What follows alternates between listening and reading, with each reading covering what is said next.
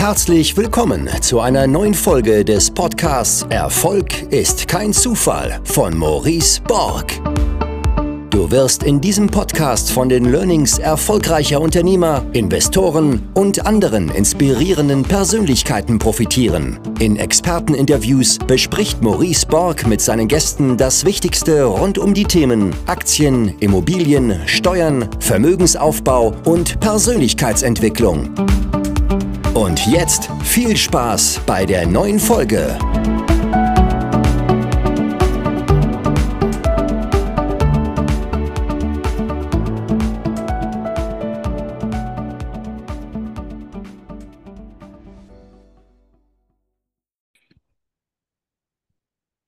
Herzlich willkommen zu einer neuen Folge des Podcasts Erfolg ist kein Zufall. Heute Teil 2 mit Helge König, den ich schon mal vor grob sechs Monaten hier bei mir hatte. Am 7. Juni habe ich gerade mal nachgesehen, ist die erste Folge, damals mit dem Titel 38 Mehrfamilienhäuser mit 270 Einheiten in wenigen Jahren aufgebaut. Ähm, wir hatten darüber gesprochen, wie du das Ganze auch noch im Nebenjob äh, hinbekommen hast. Und äh, du hast im Hauptjob auch nicht irgendeinen Job, sondern bist Partner bei einer großen Unternehmensberatung. Also äh, sicherlich auch nicht mit einer 30-Stunden-Woche da unterwegs, äh, ähm, nehme ich an. Und äh, das war eine, eine, eine Folge, wo ich brachial gutes Feedback auch bekommen habe, weil das äh, auch Immobilieninhalt war, den du nicht an jeder Ecke findest. Und das hat mich jetzt dazu bewogen, dich nochmal zu fragen, ob wir einen Teil 2 machen wollen mit einem Update. Heute mal noch tiefer ins Detail, ähm, nämlich du hast in diesem Jahr drei Mehrfamilienhäuser gekauft. Da muss man ja schon fast sagen, was war da los, Helge? Das ist ja, das ist ja schwach, ja, für deine Verhältnisse, glaube ich. Ähm, aber da wollen wir mal ganz konkret drüber sprechen, wie du als, ich nenne das Profi-Investor, ähm, äh, du bist ja wahrscheinlich wieder zu bescheiden, um das so auszudrücken, aber ich nenne das Profi-Investor, ähm, wie du da vorgehst, äh, in Bezug auf Lagebewertung, auf Zustandsbewertung, auch wie du Erträge bewertest, wie du ein Potenzial einschätzt, ähm, wie du Mietverträge gestaltest, was du schon alles in Bezug auf Mietverträgen erlebt hast, was dort deine wichtigsten Learnings sind ähm, und wie du auch äh, das, das, das, den Aufwand einschätzt, bevor du ein Objekt kaufst und da vielleicht mal direkt die erste Frage auch an dich, so als kleine Update-Einstiegsfrage. Ähm, wie geht's dir mit diesem Bestand? Ähm, schaffst du es immer noch äh, neben deinem Job oder hast schon gekündigt? ja, Maurice, erstmal danke für die erneute Einladung hier und die Gelegenheit, hier nochmal äh, zu sprechen über die Erfahrungen und auch vielleicht ein, paar Gedanken da an die Community äh, weiterzugeben. Ja. Ähm, ja, in der Tat, also äh, die, der, äh, der, der Bestand von mittlerweile 300 Wohneinheiten, das sind knapp 20.000, 19.000 äh, Quadratmeter vermietete Fläche. Ähm, das war mal so ein Ziel, was ich mir gesteckt habe. Das habe ich irgendwie erreicht, ja. Ähm, und äh, da achte ich halt auch penibel genau drauf, wie ich das gestaltet kriege, dass ich das ähm, äh, quasi, dass mich das in meinem Hauptjob nicht beeinträchtigt. Ja. Äh, tatsächlich sitze ich jedes Wochenende auch mal am Rechner, mache meine Mails, ja, schaue einmal am Tag in meine äh, in meinen E-Mail-Account zu den, zu den Häusern. Das geht natürlich nur, weil ich da eine Hausverwaltung hinter habe mit einer ganzen Reihe von, von Damen und Herren, die da das ganze Mietermanagement machen, äh, die Abwicklung machen. Und natürlich das Ankaufen, das Prüfen, das Verhandeln, das obliegt natürlich mir als Eigentümer oder als Investor. Ja. Und dann die halt in die Strukturen zu überführen, wie ich sie mir aufgebaut habe. Halt nicht zu unterschätzen. Deswegen habe ich mir mal äh, als, als Ziel gesetzt, äh, im Prinzip drei Deals pro Jahr abzuschließen. Mal waren es fünf Deals, äh, mal waren es drei, aber in der Regel mache ich dreimal im Jahr so ein, so Deal. Ja, hat fast immer funktioniert. Ähm, und das ist eine Größenordnung, die ich vom Zeitkontingent äh, nebenberuflich auch vernünftig hinbekomme. Ja. Und ähm, das können mal mehr, mal weniger sein. Mein letzter Deal hier im Dezember, das war ein Paket mit vier Mehrfamilienhäusern. Also wenn du sagst drei, drei Deals, das waren dann äh, in der Regel mehr als drei Häuser. Im letzten Mal also äh, ein, ein Kaufvertragsabschluss mit, mit vier Hausnummern, wenn du so willst. Ja. Ähm, und da gucke ich eigentlich auch aktiver nach, weil der Aufwand ist derselbe. Ob du, ob du ein Haus kaufst mit mit äh, drei Wohnungen drin oder äh, ob das dann eine Wohnanlage ist, aus vier Häusern 22 Wohneinheiten bestehen. So ein richtig großer Unterschied in der Abwicklung ist es nicht. Du musst eine Finanzierung verhandeln, du musst hier äh, ähm, technisch, äh, den Zustand technisch bewerten von dem Objekt einschätzen, was da zu tun ist, ja. Ähm, deswegen habe ich auch nie mit Einzelwohnungen äh, mich beschäftigt, äh, ernsthaft, sondern in der Regel immer auch ganze Häuser gekauft, wo ich komplett selber entscheiden kann, was, was zu tun ist und wann ich was mache. Möchte dann niemanden fragen. Ja. Und das ist auch weitere Leitlinie von mir. Ich habe die Objekte alle selbst. Das heißt, bei allen Objekten, die wir hier äh, uns angucken, da stehe entweder ich selbst im Grundbuch allein oder äh, eine meiner GmbHs. Ich habe keine Co-Investoren drin, keine Partner, nichts. Das äh, ist mir irgendwie wichtig, dass ich da selber entscheiden kann. Ja. Das Privileg haben nicht alle. Ja, jetzt habe ich hier durch meinen Hauptjob ein, ein, hohes Einkommen, was mir da auch die, die äh, Kaufnebenkosten da ähm, ermöglicht oder zu Beginn ermöglicht hat. Mittlerweile kommen die aus dem, aus dem Immobiliengeschäft selber raus, ja, aus den, aus den äh, Mietüberschüssen. Das heißt, das ist so ein bisschen äh, Selbstläufer geworden, dass die Überschüsse mir helfen, weitere Objekte zu kaufen und ich gar nicht mehr Privatgeld zuschießen muss. Ja.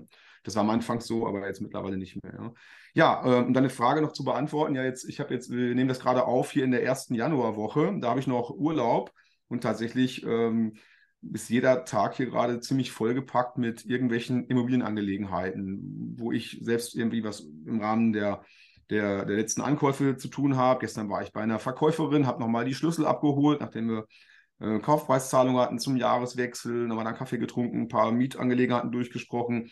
Also das mache ich jetzt gerade geballt in dieser einen Woche, wo ich frei habe, damit ich am Montag wieder komplett auf meinen Hauptjob gehen kann. Da ist der Outlook-Kalender von früh bis spät durchgetaktet und ähm, da will ich dann hier den Kopf frei haben und den Schreibtisch auch, wenn es geht. Und was ist da jetzt dein weiteres Warum? Also wenn du jetzt von 300 nochmal auf 600 kommst, dann wird ja wahrscheinlich äh, die Kiste auch nicht weniger und die Zeit am Ende mh, hm, wirst du ja auch nicht zurückkaufen können. Vielleicht hast du da ja einen Trick, den kannst du dann auch verraten.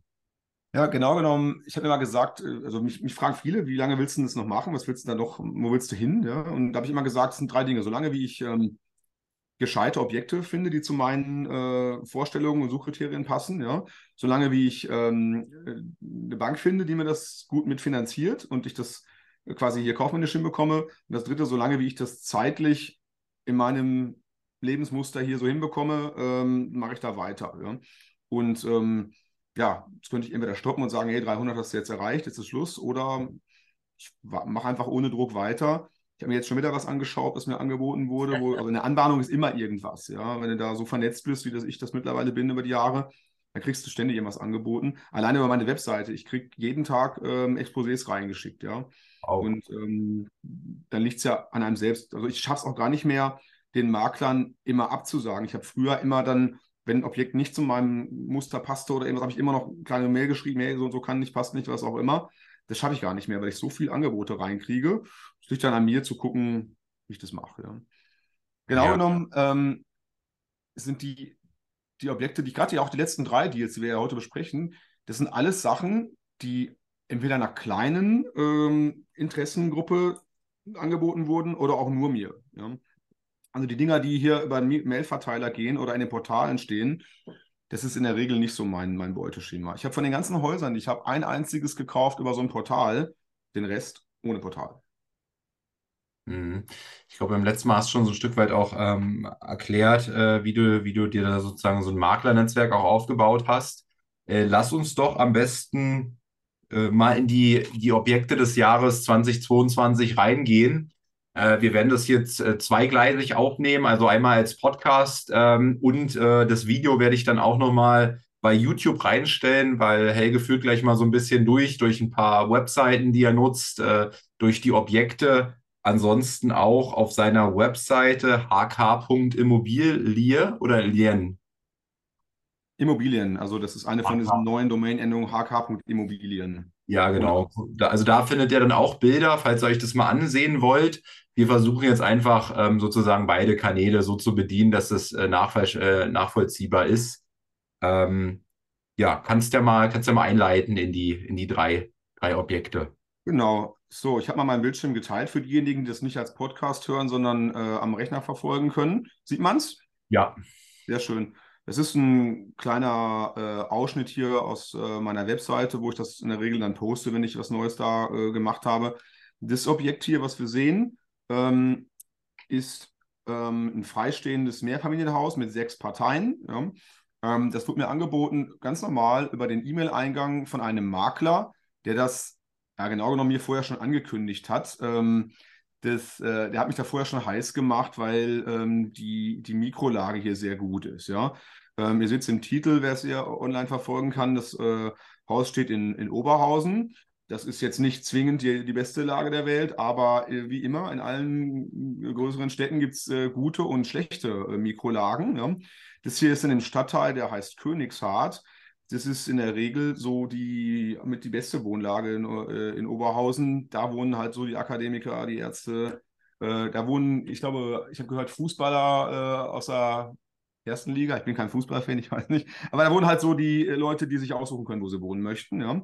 Ähm, zeig vielleicht mal zuerst, ähm, wenn ich so eine Lage bewerten möchte, da ist so mein Favorit. Ich nutze da in der Regel, ich klicke mal rüber ähm, auf den Home Day Preisatlas. Ähm, da kann man, oben seht ihr ja den, den Link äh, homeday.de und dann Preisatlas. Da kann ich Miet, ähm, Mietpreise aufrufen für, ähm, für Häuser in dem Fall.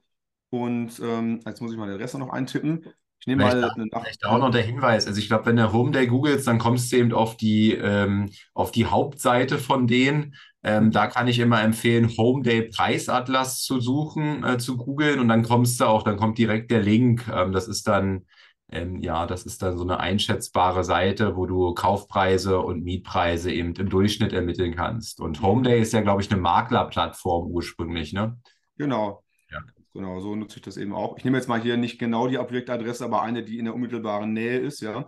Wenn ich jetzt ja. hier äh, die Adresse eintippe mit Hausnummer und Preise anzeige, ähm, dann sucht er hier und sagt ähm, na, den aktuellen Mietpreis. Er sagt jetzt hier, dass man hier für ungefähr 11 Euro äh, den Quadratmeter ähm, vermieten kann bei einer Neuvermietung. Das ist natürlich jetzt ähm, pauschaliert, ja. Das heißt, der unterscheidet jetzt nicht zwischen einer äh, Erdgeschosswohnung mit einem großen Garten und einer Dachgeschosswohnung ohne Balkon, die natürlich massiv abweichen in den, in den Mieten, ja. Aber erstmal vom Mietniveau ist es ähm, das Höchste, was du jetzt in der Stadt äh, da so finden kannst. Ja? Ich habe recht viele Objekte in Oberhausen. Ich habe auch welche, da kriegst du 5 Euro den Quadratmeter und hier bist du beim ja. Doppelten. Ja? Ähm, ja. Um es äh, äh, vielleicht noch, Ausblick nach vorne, jetzt nach einem Jahr, ich werde gleich erzählen, warum, aber ich habe jetzt mittlerweile fast alle Mietverträge äh, neu abgeschlossen. Äh, real liegen die Mieten, die ich da jetzt habe, zwischen 6,77 Euro und 10,50 Euro. Ja? Also um um, um, vielleicht eine Orientierung zu geben. Das Spannendste also, ist, du jetzt neu abgeschlossen hast in dem Objekt? Mh, genau. Hängt ja. natürlich immer an der Größe. Die kleineren Wohnungen kriegst du in der Regel ähm, äh, zum höheren Quadratmeterpreis vermietet, die größeren äh, dann, dann weniger. Ja? Und äh, in, in bestehenden Verhältnissen, da sage ich gleich noch was dazu, da äh, gehst du natürlich dann dann anders ran, als wenn du inserierst und einen wildfremden Interessenten neu vermietest. Aber das hätte, das hätte, das bestätigt ja meine These, die ich jetzt so im Kopf habe, weil Homeday ist ja eine Maklerplattform und was haben die für ein Interesse erstmal? Die wollen ja im Grunde, wenn du jetzt zum Beispiel kannst du ja über Homeday jetzt auch die durchschnittlichen äh, Verkaufspreise ermitteln und die erscheinen mir dann doch auch immer sehr, sehr hoch. Ähm, ähm warum? Ähm, von der Logik her äh, spekuliere ich, weil die wollen, dass du als Eigentümer da jetzt was eingibst, siehst, oh, die ist aber viel wert und dann eben hier eine Anfrage auch machst bei Homeday. Ja, das glaube ich gern. Ich habe hier so einen Referenzwert, also ich kann es jetzt nur beurteilen für die, für die Mietpreise. Ähm, da, äh, die, die, die Vermarktung mache ich ja nicht selber, macht auch meine Hausverwaltung für mich, ja. Und äh, die nutzen äh, in dem Fall FlowFact, ja. Und die Mietpreise, die das Ding ausspuckt, sind in der Regel ganz nah bei denen, die ich hier auch habe. Das heißt, so, ich spreche mit der Maklerin immer auch ähm, so, hey, wie wollen wir das Ding inserieren? Und ich gucke bei Home den nach, sie guckt in ihrem FlowFact nach und in der Regel sind die nicht weit voneinander entfernt ja. und irgendwo da liegen wir dann in der Regel. Ja. Meine ja. Spannender, deswegen zeige ich das ja auch mal, wie, wie ich das mache. Spannender an der Sache ist eigentlich sogar was, äh, was hier auf dieser Kartenansicht zu sehen ist. Da sieht man ähm, so eine Farbskala. Ja? Das fängt so mit so einem Ockergelb an für eine einfache Wohnlage und dunkelrot äh, herausragend. Und man sieht schon, hier das Fähnchen ist bei herausragend. Und das meinte ich mit einer äh, guten Wohnlage. Wenn ich mal jetzt hier rauszoome, und jetzt mal in dem Fall die ganze Stadt Oberhausen mir so angucke, ja, da sieht man, da gibt es nichts, wo es dunkelrot ist, außer in diesem Viertel. Das ist also hier auch gemäß dieser Seite hier äh, jetzt die beste äh, Wohnlage, die man so haben kann. Und das hat mir der Makler auch erzählt und es ist auch so, da wirst du in der Regel in den Portalen nie ein Mehrfamilienhaus angeboten bekommen, weil die immer vorher schon weggehen. Ja? Das war hier bei dem Deal das Wichtigste für mich, dass das erstens ganz schnell über die Bühne geht und zweitens ohne viel Aufsehen zu erregen. Wenn das die Nachbarn mitkriegen, dass da verkauft wird, gibt es irgendeinen, der den Eigentümer anruft und sagt, hey, ich will es haben. Ja? Das musste hier ganz schnell, diskret und zügig über die Bühne gehen und genauso haben wir es ja auch gemacht. Ja. Genau, das äh, ist mal das eine, wo ich gucke, ja, ähm, von der Lagebewertung her. Ein zweites ähm, äh, Kriterium ist immer ähm, der Bodenrichtwert. Da gibt es ja die Geoportale. Hier in Nordrhein-Westfalen nutzt man das Boris NRW. Da tippe ich jetzt mal die gleiche Adresse ein, die ich gerade hatte. Ist also nicht die reale Adresse, aber ganz in der Nähe. Ähm, und da sagt das ähm, System hier, die Seite, einen Bodenrichtwert von 430 Quadratmeter. Ja? Das, ähm, wer, wer, da nicht viel Erfahrung hat, kann das nicht ins Verhältnis setzen. Deswegen sage ich da kurz was zu. Ähm, das äh, ist eins von mehreren Kriterien in der Lagerbeurteilung. Ja? Ähm, jetzt, äh, wo ich da doch einen größeren Bestand auch in Oberhausen habe, weiß ich, dass die Bodenrichtwerte, Werte, die ich da so habe, auch so schwanken. Die beginnen so bei 180 äh, Euro den Quadratmeter und 430 ist in Oberhausen mit das Höchste, was ich hier im Bestand habe. Das ist also auch ein äh, zweites Kriterium, äh, wo ich sagen kann, ja, okay, offensichtlich ist die Lage gut. Ja. Ähm, nur zum Vergleich, ich habe auch Objekte in anderen Städten, in Düsseldorf zum Beispiel, liegt der Bodenrichtwert bei 2300 äh, Quadratmeter bei meinem Objekt jetzt. Ja. Das zeigt so ein bisschen, wie in der Stadt dann auch wirklich ähm, da die, äh, die Fläche zu, das, äh, die Lage zu bewerten ist dabei. Ja. Man muss ein bisschen aufpassen, ehrlicherweise, nicht nur nach sowas gehen, weil wenn du mal als Beispiel ähm, jetzt hier die, die Rotlichtmeile eintippst in Düsseldorf, äh, Quatsch, hier in, in, äh, in Oberhausen, da hat die auch einen Bodenrichtwert von 450 Euro den Quadratmeter. Wenn man es also nicht weiß und nur danach geht, kannst du da auch äh, äh, in, in der Region rutschen, wo, wo der Bodenrichtwert hoch ist, aber aus anderen Gründen vielleicht. Ja? Also deswegen ja. immer beides gucken, so ein bisschen ähm, hier ähm, äh, Home Day oder vergleichbare ähm, äh, Maklerportale, die äh, das, das Mietniveau zeigen, dann nochmal einen Blick auf den Bodenrichtwert, ja. Natürlich auf jeden Fall immer hinfahren, sich das angucken. Ich gucke mir immer die Nachbarhäuser an, wer wohnt denn da so, kann ich die kann ich die Namensschilder, kann ich die sehen, kann ich die lesen, was, was für Menschen wohnen da, wie gepflegt ist das äh, Umfeld, ja.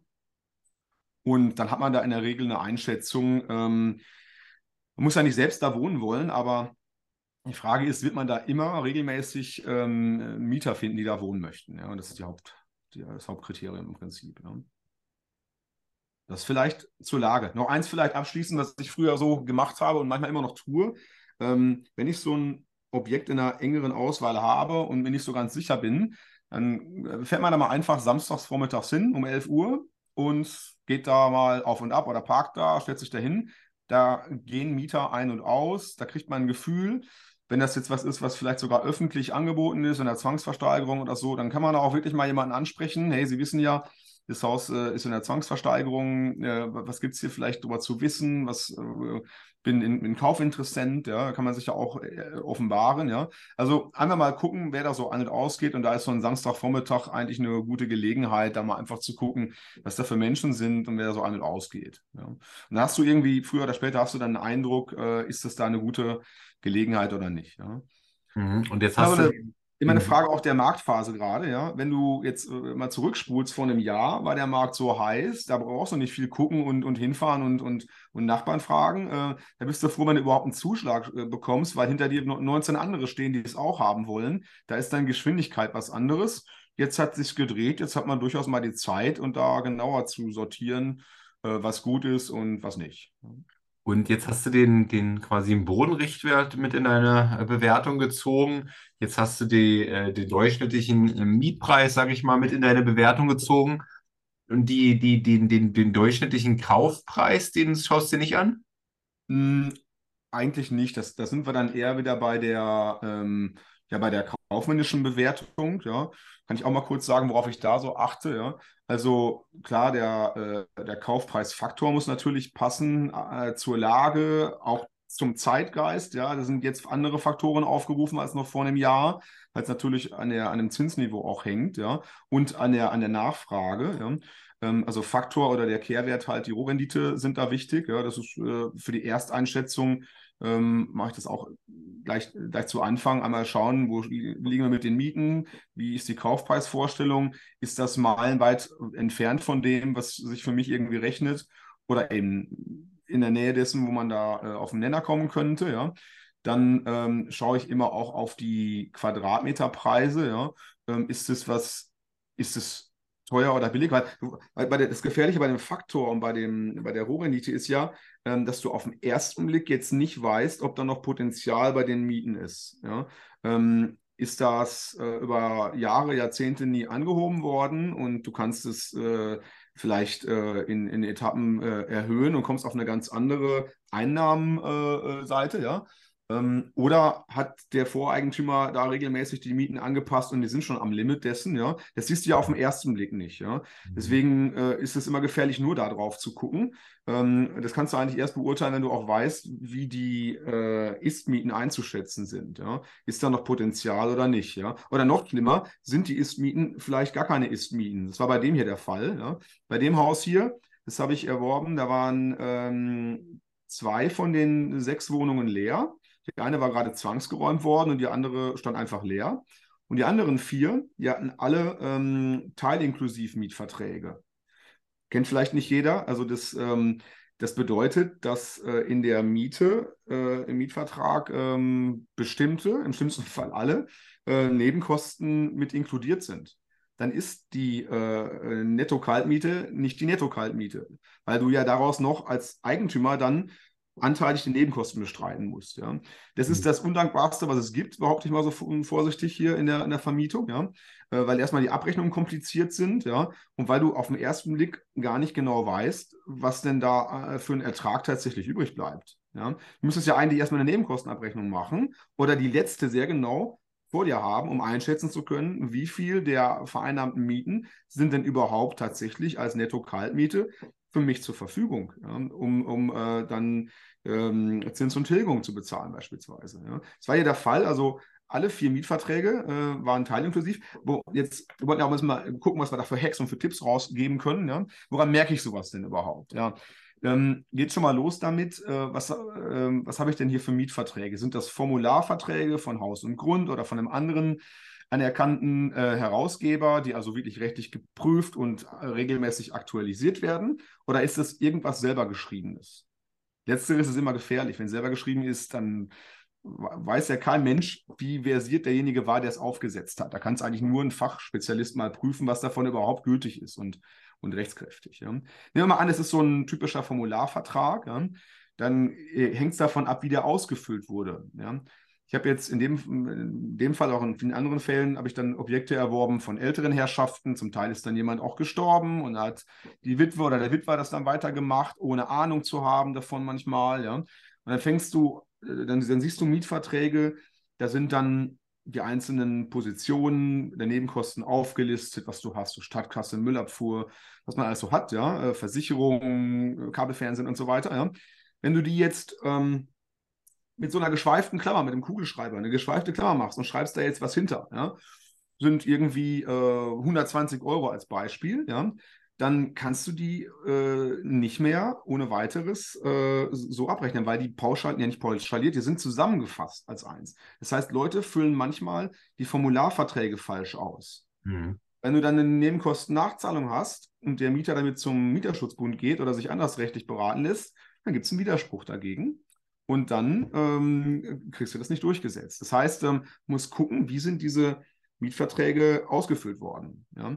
Und ähm, ja, ein Beispiel ist, dass man oft Fälle hat, wo ähm, Betriebskosten inkludiert sind in die Miete, habe ich gerade erzählt, beispielsweise damit, ja? oder indem man die, die Kreuzchen falsch oder nicht eindeutig setzt.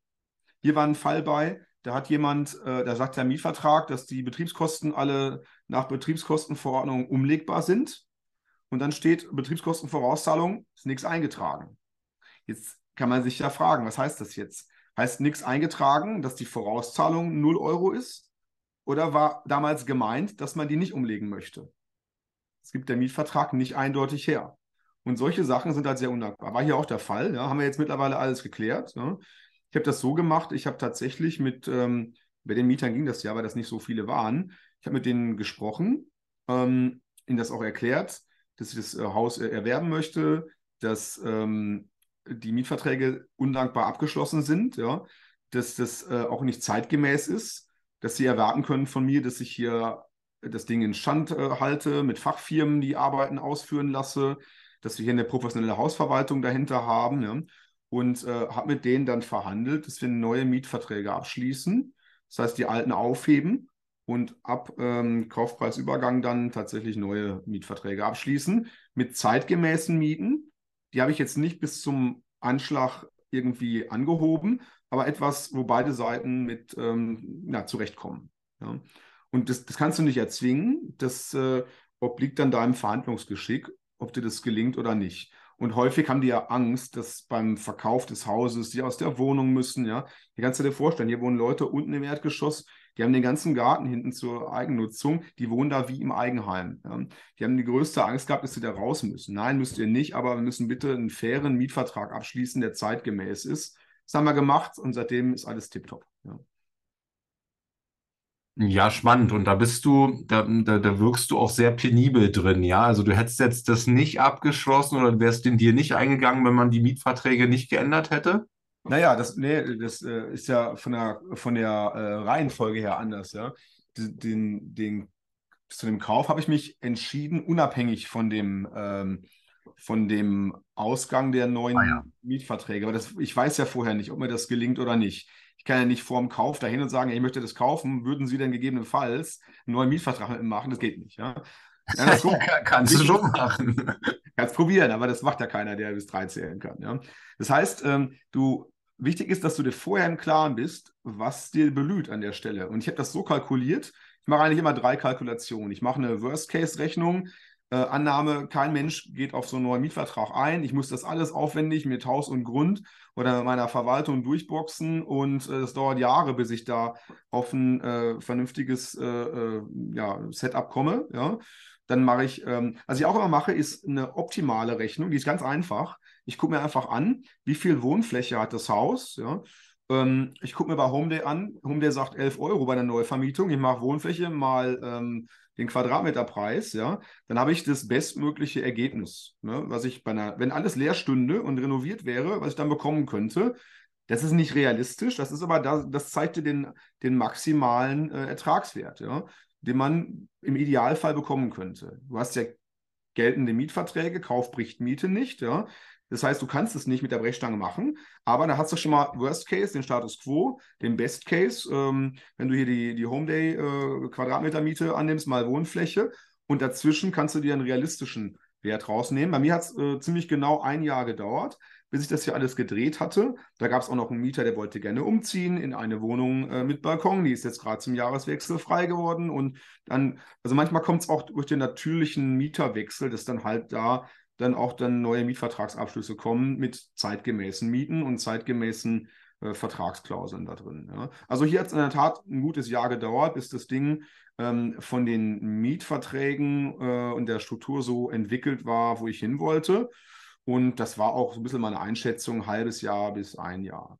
Dann vielleicht noch gleich einen weiteren Tipp an der Stelle, was ich dann auch mache. Wenn ich mhm. sowas habe wie hier, hm, also in dem Fall äh, zwei von sechs Wohnungen leer, äh, Mietverträge, die undankbar sind, ähm, wo man halt über die Zeit äh, die entwickeln muss, ja, dann ähm, vereinbare ich mit der finanzierenden Bank äh, in der Regel immer eine tilgungsfreie Zeit. Das tut denen nicht weh, da haben die in der Regel auch keine Probleme mit. Und das ist hier in dem Fall, ich weiß gar nicht, was ich gemacht habe, ein Jahr oder ein halbes Jahr. Das heißt, ich zahle dann am Anfang nur die Zinsen für den Kredit und noch keine Tilgung. Das schont dann mein Eigenkapital. Ich habe aber noch nicht so gute Erträge aus den genannten Gründen, weil ich Leerstand habe am Anfang und weil ich ähm, vielleicht auch bei den Mieten noch diese Teilinklusiv-Dinger habe, die noch nicht ähm, abgewickelt oder abgeschlossen oder verändert wurden. Ja. dann ist das äh, ganz hilfreich für den Cashflow des Objekts, wenn du da am Anfang die Tilgung mal aussetzt für ein halbes Jahr. Macht, wie gesagt, die Bank in der Regel mit. Also das äh, tut denen nicht weh. Das kriegst du in der Regel, nur man muss halt nachfragen. Ungefragt kriegst du nicht. Ja. naja, ich meine, die kriegen ja dann tendenziell auch mehr Zinsen, ne? Also wenn nichts getilgt wird, kriegen sie laufend mehr Zinsen. Ja, im Verlauf, im Verlauf schon, das ist ja richtig. Ja. Ne? Das war jetzt hier noch zu einer, äh, zu einer äh, sehr glücklichen Phase. Ich habe, glaube ich, 1,2 Prozent oder so um den Dreh an Zins bezahlt. Das war noch kurz bevor die Zinsen durch die Decke gingen hier, ja. Ähm, insofern äh, habe ich dann aber Glück gehabt vom Timing her. Ja, ansonsten jetzt vielleicht äh, noch über das äh, Technische nicht gesprochen. Was sieht so das, der, der geschulte Blick hier bei so einem Bild? Ja, man sieht hier einen sehr gepflegten Vorgarten. Ähm, also kümmert sich da offenbar jemand drum. Man sieht, ähm, wenn man da ein bisschen Ahnung hat, dass das Dach offensichtlich vor kurzem erst gemacht wurde. Ja, das sind so äh, rötlich glänzende Dachziegel. Ähm, man sieht das auch an den Gaubenverkleidungen. Da hat also, äh, das ist maximal fünf Jahre alt, was ich hier so sehe. Ja, und so war es dann auch tatsächlich. Das heißt, da habe ich mit dem Dach erstmal Ruhe. Ja und ähm, ja, ansprechende Fassade. Ja. Was immer auch positiv ist, ähm, das ist freistehend. Warum ist das frei? Warum ist das gut? Na, wenn du hinten dran musst, kommst du irgendwie immer hinten dran. Ja. Kannst mit einem Kranfahrzeug hinten dran, wenn du eine komplett geschlossene ähm, Fassadenreihe hast, ja, äh, so äh, wirklich äh, nahtlos äh, aneinander gebaut, kommst du ohne weiteres hinten nicht dran. Und das geht hier dann schon. Ja. Und zwei mhm. große Garagen dabei. Garagen sind auch immer super. Ja. Das hat natürlich auch geholfen ja, ähm, ansonsten gab eine Ölheizung, eine Ölzentralheizung, das kann man jetzt gut und schlecht finden. Ja, ähm, jetzt, äh, wenn ich jetzt mit dem Gaszentralanschluss äh, da vergleiche, äh, sind die Gaskosten stärker gestiegen als die Heizölkosten. Ähm, immerhin, bei Heizöl kann ich selber meistens in einem bestimmten Zeitraum entscheiden, wann ich es kaufe. Ja. Also meine Verwaltung macht das dann, das mache ich nicht selbst. Ja. Ähm, insofern bin ich jetzt nicht irgendwie äh, abgeneigt, jetzt ein Objekt zu kaufen, was jetzt eine Heizölheizung hat, eine Mineralölheizung hat. Ähm, zumal ich kann es ja erstmal sowieso nicht ändern. Es ist drin, wie es ist. Ja? Entweder finde ich es gut oder nicht gut. Und ich habe in meinem Bestand alle Energieträger äh, drin. Da ist Fernwärme drin, Gas, da sind äh, Gasetagenheizungen drin. Ich habe äh, Wärmepumpen, alles, was du dir so vorstellen kannst. Und halt auch ein paar Ölheizungen, wie hier. Genau ja, das heißt, äh, abschließend, wenn ich das nur so aus der Ferne mir angucke, das ist baulich in Ordnung, Lage war gut, Mietverträge waren sehr schlecht ja, und äh, hat dann ähm, für mich dazu geführt, ich habe gesagt, das ist ein beherrschbares Ding, das kann ich über die Zeit entwickeln und lösen. Und ähm, daher war dann für mich klar, dass ich das kaufe. Ich habe bei dem Makler in der Regel auch noch nie nachverhandelt. Hier gab es irgendeine Kleinigkeit, wo wir dann noch was nachgemacht haben, wo mir irgendwas aufgefallen ist. Ich weiß gar nicht mehr, was das für ein Detail war.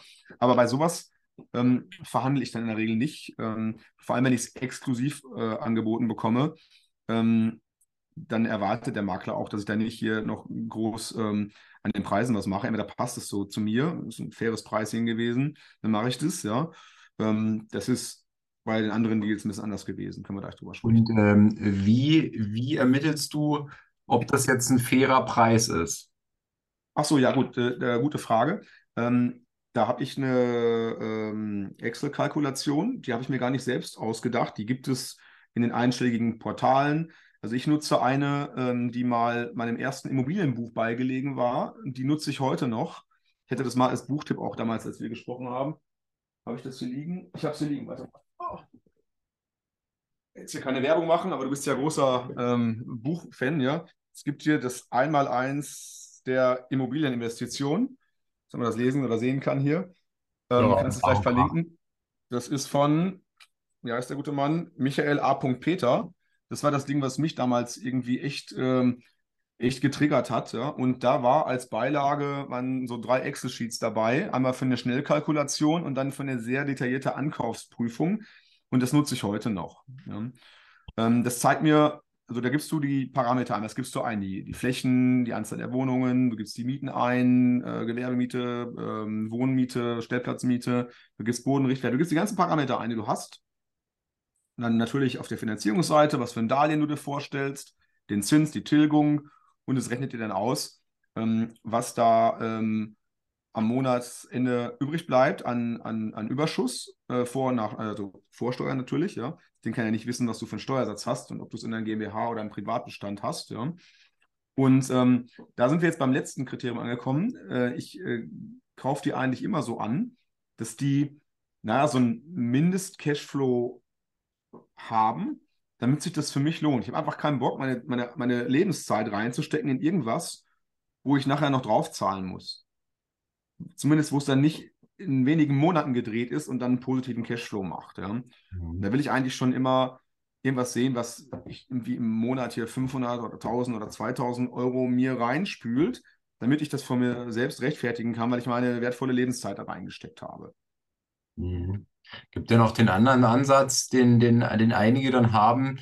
Gerade jetzt ja bei deinem Einkommen auch, könnte man ja sagen, du, ähm, du, du brauchst das Geld ja jetzt gar nicht. Ähm, ähm vielleicht später mal. Du könntest ja jetzt auch sozusagen dir eher ein Objekt kaufen, was sozusagen was Minus macht, ähm, laufend und meinetwegen macht es auch zehn Jahre, äh, zehn Jahre lang Minus, weil es auch ständig dein, dein, äh, es wird ja im Grunde mit deinem Einkommen als Angestellter dann verrechnet äh, mit der Steuererklärung und dann kriegst du ja ähm, sozusagen Steuern wieder.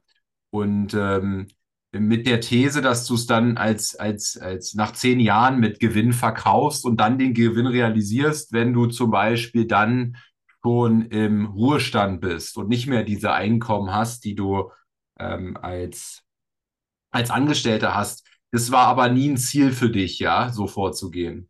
Da bist du ja dann eher bei der Spekulation. Dann spekulierst ja. du drauf, dass der Objektwert steigt, ja. Ähm, und äh, dann sind dir die, äh, die, zwischenzeitlichen Mietüberschüsse nicht so wichtig, ja. Kann man machen.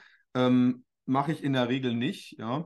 Ich habe durchaus auch, äh, ich habe ja ein Wohngeschäftshaus in Düsseldorf. Da, in solchen Lagen kriegst du in der Regel nichts, was, ein, was einen nennenswerten positiven Cashflow generiert. Äh, in meinem Fall ist es zufällig doch so, dass ich da auch Geld mit verdiene. Aber das war was, wo mir klar war. Ähm, also ich habe das gekauft und da hat mir quasi schon beim Kauf einer meiner befreundeten Makler gesagt, hey, ähm, ich kann es dir gleich für eine halbe Million mehr weiterverkaufen, wenn du willst. Nee, nee, ich will es ja behalten. Ja. Das heißt, das sind Dinge, die, äh, also auch Lagen dann, wo du denkst, ich glaube, da ist noch Luft nach oben von der Preisentwicklung, kann man machen. Ähm, ich bin nicht auf Spekulation aus, sondern merkst ja, ich, äh, ich habe da schon andere Ideen, wie ich die Überschüsse dann einsetzen kann. Vor allem, das ist jetzt hier in der GmbH erworben worden, das Objekt. Ja. Das heißt, da, äh, da möchte ich es ja gar nicht mehr ausschütten, sondern in der GmbH belassen. Ähm, und das steht dann zur Verfügung, um andere Objekte anzukaufen. Ja. Das, was da an Mietüberschüssen bleibt, versteuere ich mit äh, rund 15 äh, Prozent ähm, Kapitalertragssteuer, ähm, Quatsch, Körperschaftssteuer natürlich, ja und ähm, bleibt dann da liegen und äh, steht dann halt entweder für die Objektaufwertung zur Verfügung, indem ich da renoviere oder was auch immer, äh, äh, entwickle an dem Objekt oder indem ich es als äh, Kaufnebenkosten für weitere Ankäufe nutze und mir das dann gar nicht irgendwo leihen muss. Ne? Dann. Genau. Ja, wenn du magst, können wir weitergehen mal zu einem weiteren Deal. Wir haben uns ja drei vorgenommen heute. Ja, genau, mach mal den nächsten, bin ich gespannt. Ich scroll mal weiter. Ähm, wo steht's? Das hier ist ein Mehrfamilienhaus, wo es unten eine Arztpraxis drin hat. Ähm, für die, die es nicht sehen können hier, also das ist ein, ein äh, verklinkertes äh, Haus mit einem normalen Satteldach drauf. Unten links, also Fassade sieht ansprechend aus, ja. Ähm, man sieht jetzt nach hinten raus einen Anbau. Ähm, da war mal früher eine Gaststätte drin mit einer Kegelbahn, mit zwei Kegelbahnen, glaube ich. Das sind in den 90er Jahren umgewidmet worden in Wohnungen hinten und äh, eben eine Arztpraxis. Die ist jetzt in der zweiten Generation dort und ähm, in dem Stadtteil einer von zwei Allgemeinmedizinern. Ja. Ähm, das heißt, da mache ich mir keine Sorgen, dass das nicht nachhaltig vermietbar ist. Ja. Das geschulte Auge sieht zum Beispiel, na, erstmal, dass hier eine Menge Stellplätze sind, äh, klar, für die Arztpraxis. Dann, was man hier auf dem Bild nicht sieht, äh, hinterm Haus sind auch noch Stellplätze, Garagen und so weiter. Ähm, man sieht oben, selbst in den Obergeschossen sind Rollladen an den Fenstern, das hat man auch nicht überall. Und es macht auch einen gepflegten Eindruck. Ja. Ähm, hier war auch die Lage wieder, ähm, wieder toll. Ähm, das ist, äh, ist in einem ganz beliebten Stadtteil. Jetzt steht hier Bottrop drüber. Bottrop klingt nach Ruhrgebiet, ist es auch, aber da gibt es auch Stadtteile, die im Prinzip außerhalb des Ruhrgebiets liegen, im Grünen, und das ist einer von denen. Ja. Ähm, und äh, hat also eine, eine tolle Lage in der, von der Mikrolage her jetzt beurteilt. Ja. Das ist mir angeboten worden, auch von einem Makler aus meinem Netzwerk. Der hatte mich letztes Jahr mal kennengelernt bei einer anderen Objektbesichtigung, wo ich den Zuschlag nicht bekommen habe oder wir irgendwie nicht zusammenkamen. Und der hatte jetzt hier auch eine sehr diskrete Vermarktung. Da gab es einen Eigentümer, der wollte nicht, dass das transparent wird, das verkauft wird. Das durften die Mieter nicht wissen. Äh, Eltern haben damals gesagt, dass das nie verkauft werden darf. Ja. Und ähm, da hat der Makler gedacht, boah, da kann ich aber nicht hier den großen Besuchstourismus machen und da alle, alle hier Besichtigungen machen. Und dann fand er, hat er sich an mich erinnert, weil er da sicher war, dass es bei mir zuversichtlich klappt, dass ich die Finanzierung hinbekomme. Auch da waren die Zinsen schon gestiegen. Ja, da waren die so bei rund 4 Prozent, 4,2 glaube ich war das Niveau, was da zu dem Zeitpunkt aufgerufen war. Ähm, der hatte einfach Sorge, wenn er das inseriert, dass da ohne Ende Besuche stattfinden, aber der Abschluss nicht zustande kommt. Und äh, hat mir das dann quasi direkt angeboten. Und ähm, ja, natürlich war das auch wieder ein Kompromiss bei der Verhandlung. Der Eigentümer hatte natürlich eine höhere Kaufpreisvorstellung gehabt. Und da habe ich das so gemacht, da habe ich meinen Kalkulations-Excel, was ich gerade besprochen habe, das ist so gemacht, dass man es hier auch sehr schön als One-Pager drucken kann. So ist auch formatiert. Das habe ich mitgebracht in den Gesprächsterminen. So, hey, ich will ganz transparent sein. Ich zeige Ihnen das ganz genau. Mit der Kaufpreisvorstellung mache ich im Jahr einen hohen vierstelligen Betrag Verlust. Dafür, dass ich dann einen äh, sechsstelligen Betrag an Kaufnebenkosten auf den Tisch legen muss, das macht doch keiner, der rechnen kann. Also ich kann doch nicht als Beispiel 100.000 Euro auf den Tisch legen, um ähm, äh, die Kaufnebenkosten äh, äh, zu, zu stemmen, selbst bei einer Vollfinanzierung, um dann jährlich Verlust zu machen. Das hat der Verkäufer auch eingesehen. Ich habe dann vorgerechnet, ähm, bei welchem Kaufpreis das für mich noch gerade eben tragfähig war und da auch bestimmte Mietanpassungen schon ähm, mit eingerechnet. Ja, und dann gesagt, ja, dabei, da, da können wir uns einig werden. Ja. Und der Makler hat natürlich auch mitgeholfen dabei. Der hat natürlich die Markttransparenz und weiß auch, erstens, es wird so schnell nicht unbedingt besser mit dem Zinsniveau. Ja. Ähm, hier haben wir einen, einen, Kaufinteressenten mit dem Herrn König, der hat auch gleich eine Finanzierungsbestätigung mit hinten dran geheftet von der Bank. Ja. Ähm, hier und jetzt ist das klar. Alternative ist, wir suchen länger und vielleicht wird es noch schlechter. Ja. Und offenbar auch mit Sympathiewerten zu tun, haben uns echt dann auch schnell gemocht und verstanden und sehr, sehr ehrlich gewesen. Das ist halt auch eine Frage, wie du mit den Menschen umgehst. Ja. Ähm, haben wir das dann beim Kaffee am Küchentisch äh, besiegelt hier. Ja. Und dann den und, Kauf auch dann beschlossen.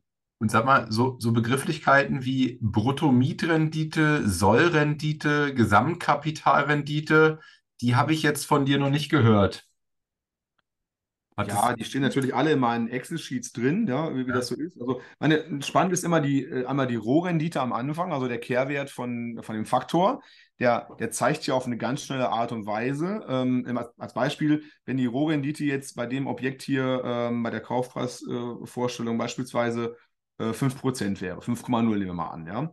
Dann weißt du, aha, Zinsen sind 4,2, Tilgung, naja, normalerweise tilge ich 2% am Anfang kannst vielleicht auf anderthalb gehen, aber du merkst jetzt schon, das, das Objekt ist nicht mal in der Lage, den Kapitaldienst zu stemmen. Also ist das überhaupt nicht interessant. Ja? Das heißt, das dient zu, zu so einer äh, ersten Einschätzung dabei. Das stimmt nicht ganz genau, aber ähm, zeigt mir schon, wenn ich hier so im Posteingang so äh, Exposés habe, ähm, ist das was, wo man überhaupt den Kapitaldienst mit hinkriegt und noch ein bisschen mehr oder nicht? Ja? Und ähm, das ist mal so die, die erste Sache. Ja? Dann natürlich, ähm, ja, was ich, wo ich immer darauf achte, dass natürlich die Eigenkapitalrendite äh, ähm, gut, sehr gut ist, idealerweise ins Unendliche. Weißt ja, je weniger du da ähm, an eigenem Geld reinsteckst, desto mehr geht dir durch die Decke halt, ja. Ich gucke immer so, dass es 30, 40, 50 Prozent Eigenkapitalrendite ist, ja. Mhm. Das ist ja gerade, das ist ja gerade der Vorteil von Immobilieninvestments, dass du den Hebeleffekt nutzen kannst und äh, den will ich dann aber auch sehen. Ja. ja. Alternativ, ich kann es ja, ja auch in Aktienfonds stecken oder in, in, in, Einzeltitel oder ETFs oder was auch immer. Da ruft dann kein Mieter an, dass die äh, Toilettenspülung nicht funktioniert oder so, ja. Also das ist immer die Alternative, ja. Was ist die nach, äh, nach dem Harvard-Konzept, was ist deine beste Alternative äh, zu dem Kauf hier? Na, dass ich eben nicht kaufe und das Geld ähm, am Aktienmarkt investiere beispielsweise. Ja? Und das, das sage ich nämlich dann den, den äh, Verkäufern dann auch, schau mal, ich habe hier 100.000 Euro, die ich entweder hier als Kaufnebenkosten reinstecke, ja, oder ich kaufe dafür Aktien mit 8, 9 Prozent Rendite, wenn ich so auswähle hier, mit Dividenden oder was auch immer. Und äh, dann versteht selbst der Dümmste, dass das so nicht funktioniert. ja. Genau. So, ansonsten, was gab es hier noch zu äh, sagen? Was hier spannend war, Bottrop ist, äh, ist ja äh, ein äh, Zechengebiet, die letzte Zeche ist stillgelegt, aber da gab es halt Abbauarbeiten. Da musst du immer darauf achten, dass in dem Grundbuch kein Bergschadenverzicht drin ist. Musst du hier überall in der Gegend, ja. Und ähm, war hier auch nicht, ja, zum Glück. Aber hier gab es tatsächlich äh, Bergschäden. Das siehst du dann, wenn du Risse im, im, im Kellerboden hast, ja. Und äh, die äh, Bergbaugesellschaft ähm, hat dann die Verpflichtung, das zu reparieren. Und das war gerade hier im Gange. Das heißt, die, die Keller und die ganzen Wohnungen hier im, im Erdgeschossbereich äh, wurden gerade komplett renoviert. Alles flammneue Badezimmer mit Riesenduschen, bodentief und alles, ja. Ähm, das heißt, da muss ich erstmal in den nächsten Jahren nichts mehr dran machen. Ja. Es wird also Picobello renoviert äh, auf Kosten des Bergbaus. Und ähm, gut, die Ansprüche ähm, werden im Kaufvertrag dann abgetreten an mich. Also wenn da noch was kommen sollte, ähm, kann ich diese Ansprüche des Voreigentümers dann quasi weiter nutzen. Ja? Also ähm, unterm Strich summa summarum habe ich jetzt hier eine ganze Reihe äh, frisch renovierte Wohnungen dazu bekommen, die eigentlich auch ganz schick sind. Die haben alle eigene Eingänge hinten, ja, äh, sieht man jetzt auf dem Bild nicht, aber das ist eigentlich echt sehr angenehm. Es sind so, so äh, Maisonette-Wohnungen mit Souterrain, mit Tageslicht und dann oben noch die Etage, ja, zum Teil mit, mit großen äh, Terrassen dahinter. Also das, da musst du dir keine Sorgen machen, dass die mal irgendwann leer stehen. Genau. Ja, verstanden. Gibt es hier noch was anderes Spannendes? Ich schau mal, also Mikrolage war hier ziemlich gut, haben wir gesagt. Energieträger ist auch Öl, ja, haben wir gerade schon drüber gesprochen. Ähm, kann man jetzt gut und schlecht finden. Ich gucke dann in der Regel bei Öl immer, äh, liegt denn da zur Not äh, ein Gasanschluss oder Fernwärme? Das kannst du ja in der Regel bei den Versorgern auch äh, eintippen und prüfen, äh, sodass, wenn äh, aus irgendeinem Grund du dich von, der, äh, von Öl als Energieträger trennen musst, dass du Alternativen hast. Ja? Und äh, das äh, würde ich auch ehrlich jedem raten, einmal zu gucken, naja, äh, gäbe es denn zur Not einen anderen Energieträger hier? Liegen da Gasleitungen? Ja? Oder Fernwärme ist vielleicht auch noch äh, attraktiv. Ja. Klingt jetzt aber insgesamt alles jetzt auch nicht wie Raketenwissenschaft, das Ganze. Nee, nee, nee, nee. Muss, da, muss, das, das, das, äh, da muss man nicht wahnsinnig äh, für sein. Nee, nee. ja, nee, aber ich meine, das, ich glaube, äh, die, die, die Kerndisziplin liegt also woanders. Ne? Also die, die, äh, die, ich sag mal jetzt, sich so eine Excel zur Berechnung ähm, ähm, mal runterzuladen, da alle Werte einzutragen. Das eine, dann Lagebewertung habe ich jetzt mal mitgenommen, ist das andere, da mal reinzugehen, ähm, sich die, ich sag mal, sich, sich drei Szenarien mal durchzurechnen mit, mit Best Case, ähm, mittlerem und äh, Worst Case Szenario, das mal durchzurechnen. Ähm, dann die Mitnahme sozusagen, okay, ähm, jeder sollte das für sich entscheiden, aber ähm, sicherlich denke ich genauso. Also das Ding muss sich irgendwie äh, im Grunde ab Tag 1 selbst finanzieren und wenn nicht ab Tag 1 zumindest in einem, in einem absehbar, sehr absehbaren Zeitraum. Ähm, und die Kerndisziplin ist also ähm, vorne, ne? also dass genug äh, Deals in die Pipeline kommen, ähm, potenzielle, die, die die Rechnung auch zulassen und nicht, äh, ähm, nicht warten, bis, weiß ich, bei ImmoScout mal was reinkommt. Mhm. Also der, dieser, dieser äh, Deal-Flow ist, ist eine von drei Komponenten. Du musst gucken, dass du genug Angebote kriegst, sonst geht es ja eh nicht weiter. Ja? Ähm, ich glaube, also was mir hier wirklich hilft, warum, haben, warum hat nicht jeder 300 Wohnungen? Ja? Da muss es einen Grund für geben. Irgendwas muss ich ja augenscheinlich richtig machen, was jetzt nicht jeder andere so gemacht hat. Ja? Ich glaube, das hat sehr viel mit Verhandlungsgeschick zu tun. Ja? Ähm, kommen wir gleich bei dem nächsten Deal drauf. Ähm, hier auch vielleicht nochmal gleich. Ja? Also du musst halt mit den Menschen gut umgehen können und äh, ich bin jetzt auch von Berufswegen da schon äh, logischerweise in, in, äh, in Verhandlungsmethodiken geschult, Preisverhandlungen und sonst was. Das mache ich ja als Unternehmensberater auch ständig, wenn ich große Beratungsprojekte, Transformationsprojekte verhandle mit einem Konzerneinkauf oder sowas, ja, mit, mit, mit Fachabteilung, ja.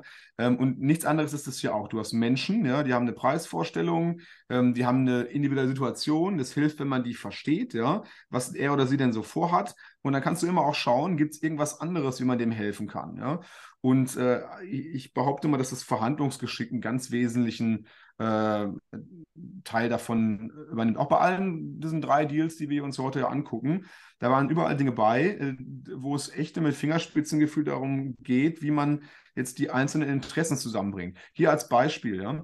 Ähm, wir haben dann da gestanden und ich habe meine Kalkulation für das Objekt hier vorgelegt, ja, habe das dem Eigentümer gezeigt und erklärt, dass es da mit der Kaufvorstellung massiven Verlust für den Käufer bedeutet und nicht klappt und dass nicht er der Böse ist oder ich, der nicht will, sondern dass einfach das Zinsniveau, das gerade ist, ja, was uns hier in die Suppe spuckt. Ja.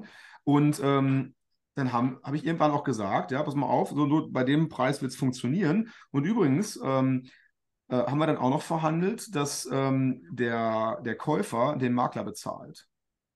Weil der will das Ding ja auch, er will ja auch abschließen. Der will den Abschluss ja machen, ja. Hat auch keine Lust, jetzt noch fünf andere dahin zu bringen, ja. Und ähm, also im Prinzip haben wir alle was in den Hut getan. Ich habe ein bisschen mehr bezahlt, als ich es vielleicht im besten Fall hätte, hätte gewollt. Ja. Die, der Verkäufer hat nicht das bekommen, was er sich erträumt hat. Der Makler ähm, hat ein bisschen weniger bekommen, als er gedacht hat, aber am Ende habe ich ähm, noch weniger EK eingebracht, weil ich den Makler nicht bezahlt habe hier in dem Fall. Ja. Und also normalerweise, ich würde mit dem Makler, ich verhandle nie die Maklerkotage. Ja. Da willst du ja, dass die morgen nochmal was anbieten, ja, das macht man nicht, ja. Aber man kann das schon was sagen, ja? die, die Dinge auf den Tisch legen und sagen, so sieht das Zahlenwerk aus, ja, damit das für mich passt. Ähm, ich stecke da so und so viel Geld rein, ja, da muss hinterher eine, eine, äh, ein bestimmter Ertrag rauskommen. Und äh, da muss man halt den, den Verhandlungsraum, den Lösungsraum ein bisschen ausweiten und auch mal überlegen, äh, wer bezahlt jetzt den Makler hier eigentlich. Spannend, ja. Und hier war sozusagen auch die, äh, das Wichtige, den Kern zu verstehen, nämlich den Verkäufer mit seiner Situation im Sinne von, eigentlich sollte er das Ding gar nicht verkaufen, das muss diskret bleiben und die Karte konntest du dann halt mit deiner verbindlichen Art ähm, sozusagen bespielen dann.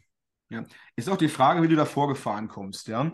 Ähm, das Beispiel hier bin ich mit einem 911er vorgefahren. Ich wusste, was das für, eine, für, ein, für ein Verkäufer ist, ja. Ähm, hatte ich auch kein Problem, da hinzufahren und da war das eher positiv, ja.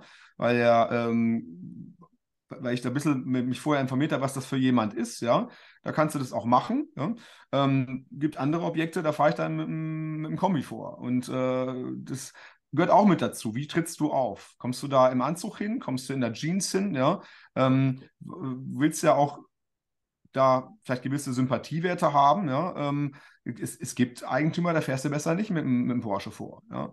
Das gehört alles mit dazu, wie du auftrittst, wie du dich gibst. Ja? Ähm, genau, so ist es. Spannendes Thema, sicherlich ähm, dann mal was für Folge 3. Ich glaube, zum Thema Verhandlungen, äh, da könnte man nochmal ein ganz anderes, äh, eine, eine, ganz eigene Folge zu drehen. Ähm, wollen wir in Objekt Nummer 3 gehen? Jawohl, ich fahre mal noch ein Stück weiter. Das dritte, das haben wir jetzt gerade zum Jahreswechsel gemacht. sieht man hoffentlich noch, genau.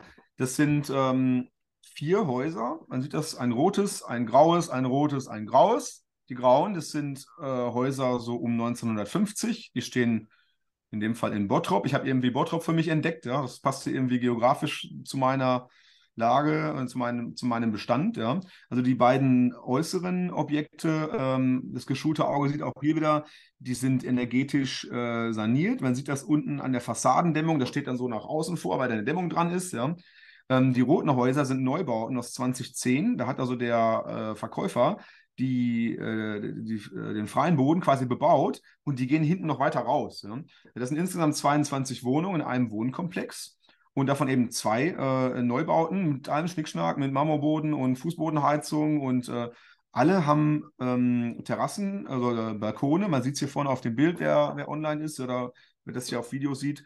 Äh, sogenannte Vorsatzbalkone, die kannst du an, auch an Altbauten dran setzen, die sind hinten auch dran. Also das ist mir immer wichtig, ja. Also du kriegst Wohnungen mit Balkon halt viel besser vermietet. Ja. Das Einzige, also wenn du, wenn du Leerstand hast, ja, bei einem Mehrfamilienhaus, äh, wenn ich da, wenn ich da Leerstand habe, sind das in der Regel immer die Dachgeschosswohnungen, die keinen Balkon haben. Weil die Leute bei den Portalen anklicken mit Balkon, und dann kriegst du die schon gar nicht mehr angezeigt. Ja. Das heißt, Balkone sind mir in der Auswahl immer sehr wichtig, beziehungsweise für mich ein riesen Pluspunkt, wenn es die schon gibt. Ja. Ich würde es nie machen, diese Dinger dran zu bauen, weil es sich in der Regel nicht rechnet. Ja. Ähm, man sieht das ja so auf dem, auf dem Foto vielleicht, ja. Du musst dann da so ein Stahlgerüst vorne vorsetzen, du musst dann äh, die, die, die Fensteröffnung machen, dass du eine Terrassentür reinmachst, ja. Ähm, das ist so teuer, dass sich das in der Regel durch die, die, die Mehrmiete nicht rechnet. er hat es aber gemacht. Ja. Ähm, der Eigentümer hat in Summe da mehr als zwei Millionen in die Objekte reingesteckt. Ja, und ähm, ein Kaufpreis war weniger als das. Ja. Also könnt ihr euch ganz vorstellen, der hatte eine ganz andere Preisvorstellung. Das Objekt war ein halbes Jahr am Markt und der hat beobachtet, wie quasi monatlich die Gebote immer weniger wurden. Und äh, hat gleichzeitig seine Investments da äh, äh, im Auge, was er da alles reingesteckt hat und war natürlich not amused. Ja. Der war schon Gott weiß wer zum Besichtigen und irgendwie hat es immer nicht geklappt. Ja. Ähm, und ja, kam also auch über einen Makler an der Stelle. Ja.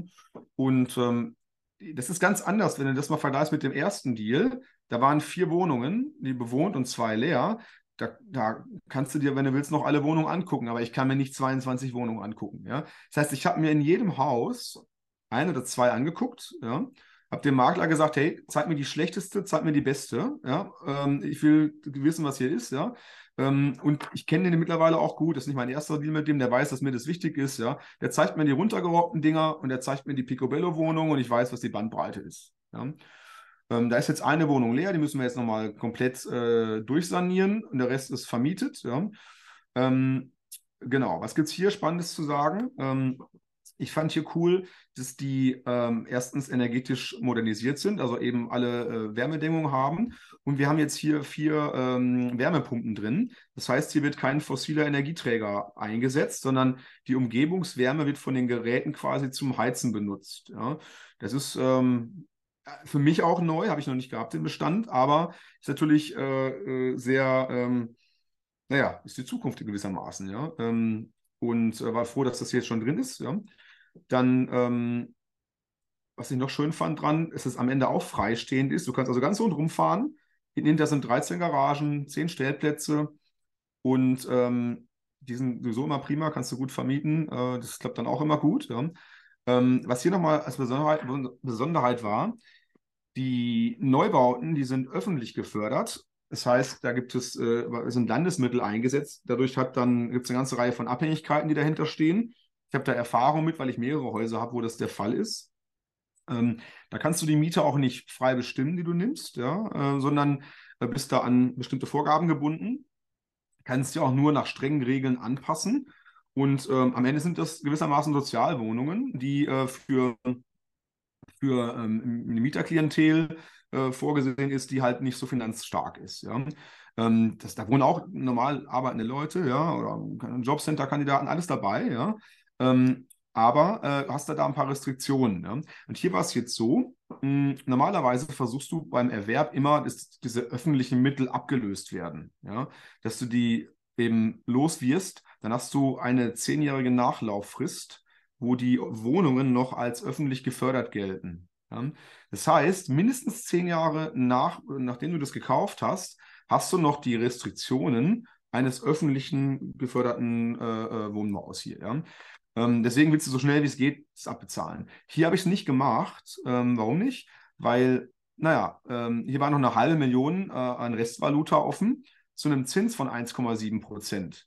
Die kriegst du gerade am Markt nicht. Ja? Das heißt, hier hat mir das in der Mischkalkulation geholfen, dass ich hier ähm, einen Teilbetrag von einer meiner Hausbanken genommen habe zur Finanzierung.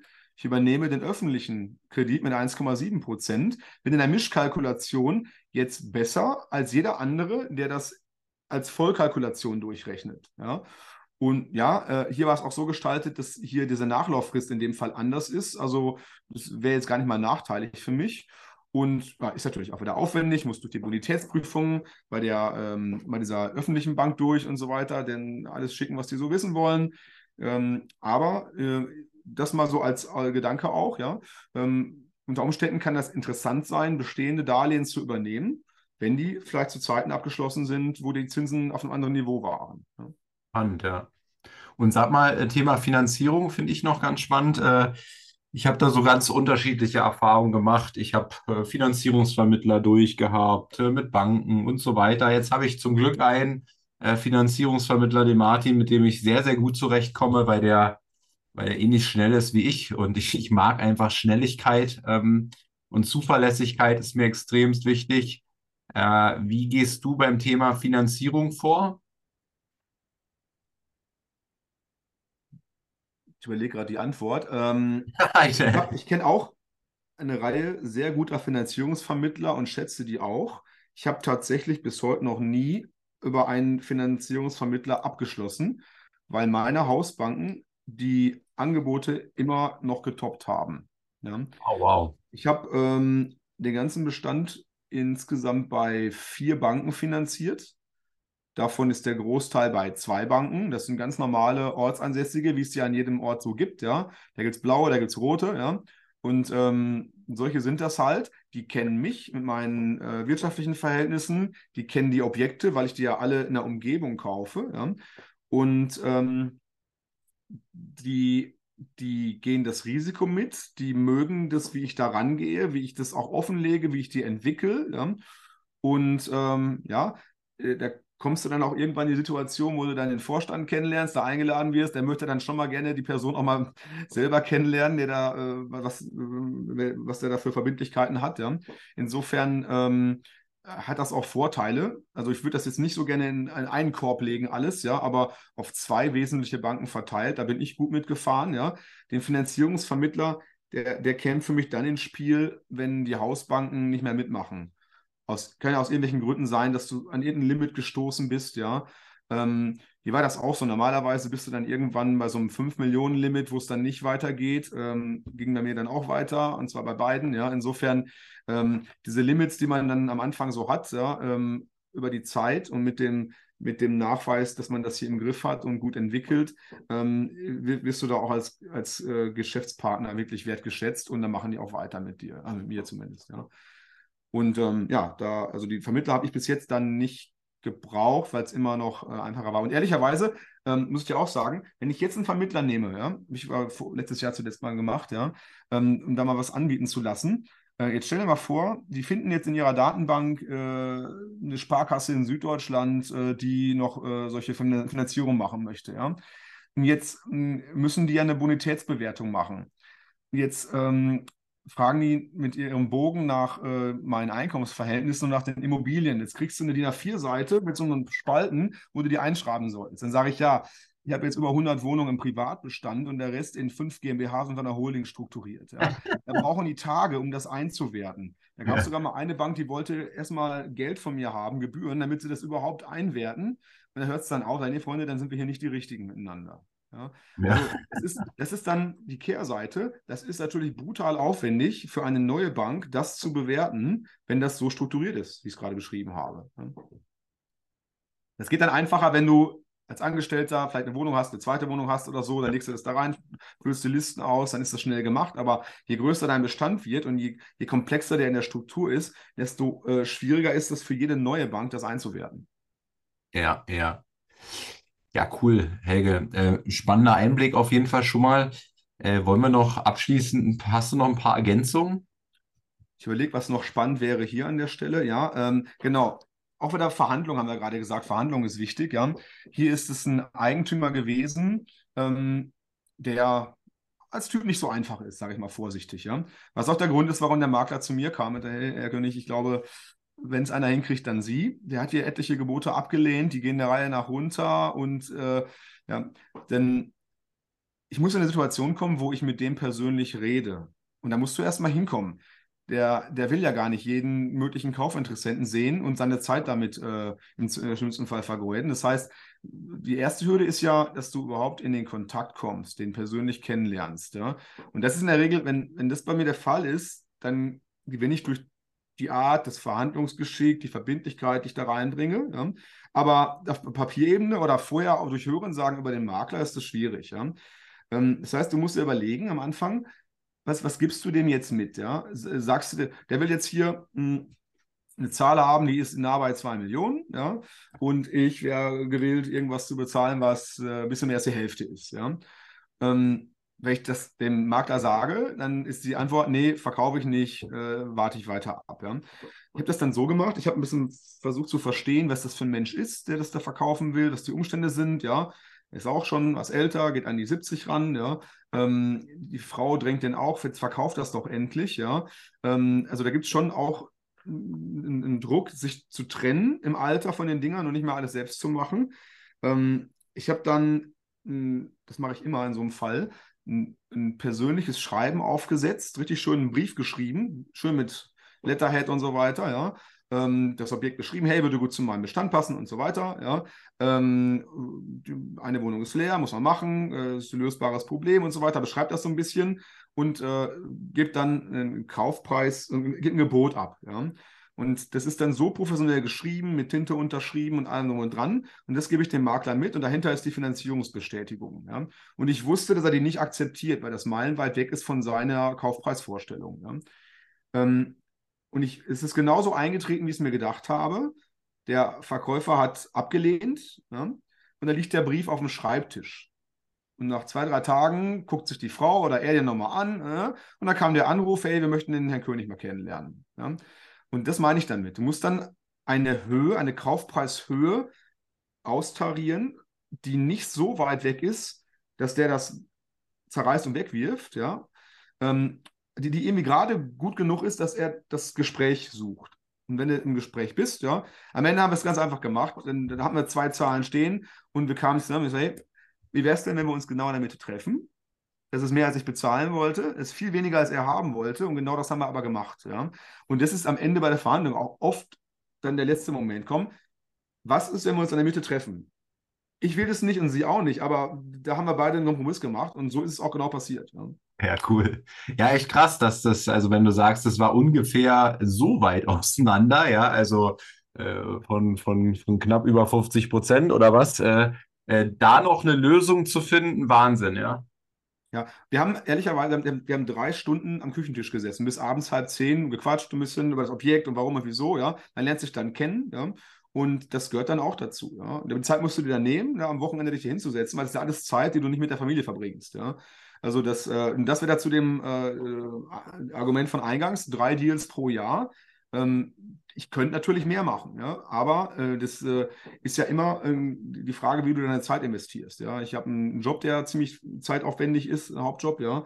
Dann äh, habe ich hier eine Familie äh, und äh, eine Tochter und du willst natürlich auch da ähm, ein Familienleben haben, was, was funktioniert. Ja. Ja, das ist also auch einer, einer der, der einschränkenden Faktoren, wie viel, wie viel Zeit du gewillt bist, da reinzustecken. Ja. Ja, spannend. Also äh, ich, ich, ich habe auch nochmal mitgenommen, also diesen Punkt Verhandlung, ähm, wie entscheidend der ist bei, auf deinem Weg zum Erfolg jetzt hier als Immobilieninvestor. Ich habe es ja schon angedeutet, ich fände es nochmal cool, ähm, wenn wir zum Thema Verhandlungen was abdrehen, äh, wenn wir da nochmal drüber nachdenken, was da so die wesentlichen Punkte bei dir sind. Ich habe da sicherlich auch ein äh, einige Ideen zu. Und wenn wir das Thema nochmal erörtern, vielleicht wieder so in, in einigen Monaten, ähm, dass wieder so ein kleiner Abstand ist. Ähm, mhm. Ansonsten besten Dank auch für deine Transparenz hier mal ähm, ja zu zeigen, wie du vorgehst. Ich glaube, ähm, das ist ja schon fast ein Coaching-Video hier geworden für so ein Immobiliencoaching, ja. Ähm, also sehr cool. Ich glaube, hands-on und am Ende auch die Aussage, das ist keine Raketenwissenschaft. Ne? Ähm, das, das, äh, das kann jeder von euch. Äh, da muss man jetzt nicht, äh, da muss man jetzt nicht Bausachverständiger sein, um ähm, Immobilieninvestor zu werden. Genau, gut, so skalieren, das muss man natürlich auch dann die Mittel haben und äh, auch keine Angst vor großen Zahlen. Ja, das, ähm, das ist nicht jedermanns Sache, aber äh, man muss jetzt nicht irgendwie intellektuell bestimmte Wahnsinnsfähigkeiten haben. Das kann man alles lesen und erlernen, ja. Und ähm, am Ende geht es darum, wie du mit den Menschen umgehst, wie du dich in andere Leute reinversetzen kannst, ja. Und äh, das Verhandeln mit dem, mit dem Finanzierer, mit den Mietern vielleicht, ja, mit dem Verkäufer, das ist halt das A und O dann. Ne? Den, der gewinnt nicht dem Einkauf bekanntermaßen, ja. Musst du ja nicht sagen, weißt du ja selber. Gut, Helge, wo kann man dich finden? hk.immobilien haben wir jetzt hier bei YouTube groß offen. Also ähm, mein, mein äh, berufliches Profil ist bei LinkedIn mit Vorname, Nachname kann man mich da finden. Da habe ich so meinen Hauptjob und äh, was ich da so mache. Ähm, es gibt mich bei Instagram, da heiße ich äh, Helge König 1972, das ist mein Geburtsjahrgang. Ähm, und ja, bei äh, Facebook gucke ich auch rein, da finde ich die Gruppen zum Teil ganz spannend. Da folge ich so ein bisschen, was da den Diskussionen, was da passiert bei den Immobiliengruppen, bin ich aber nicht so aktiv dabei. Da gucke ich eher so rein. Ja. Ja, cool. Ansonsten Angebot, äh, Angebot steht. Wir können gerne mal äh, eine, eine, Folge machen zu den Verhandlungen, ist jetzt le leicht gesagt, am Küchentisch abends zu verhandeln, aber wa warum sollte sich jetzt einer um Hunderttausende von Euros von seinem Kaufpreis wegbewegen? Was erzählt der Helge dem, äh, damit er das macht? Ja? Was verlangt er im Umkehrzug? Ja? Ich habe hier auch ein paar Sachen von dem verlangt, ja? die sogar im Notarvertrag stehen, äh, auf die wäre er nicht selber gekommen. Ja? Ähm, und die, auf die sind andere auch nicht gekommen. Ja, da, da lass uns nochmal tiefer einsteigen. Ich glaube, da ist auch ganz, ganz viel äh, Mehrwert drin. Ansonsten sage ich besten Dank für heute äh, an euch, die Bitte eine Bewertung abzugeben hier im Podcast, äh, bei Spotify, wenn es bei YouTube schaut, äh, bei YouTube äh, einen Kommentar abzugeben. Das ist die, das ist die Währung hier inzwischen. Und ja, besten Dank und bis bald. Ja, Maurice, besten Dank für die Gelegenheit hier zu sprechen und alles Gute weiterhin. Ja, wir sprechen uns. Ciao, ciao. Das war eine weitere Folge des Podcasts Erfolg ist kein Zufall von Maurice Borg. Bitte nimm dir eine Minute und unterstütze uns mit einer Bewertung. Folge Maurice Borg bei Instagram und profitiere von seinen täglichen Buchausschnitten aus den besten Büchern unserer Zeit. Sein Profilname ist mb-maurice-borg.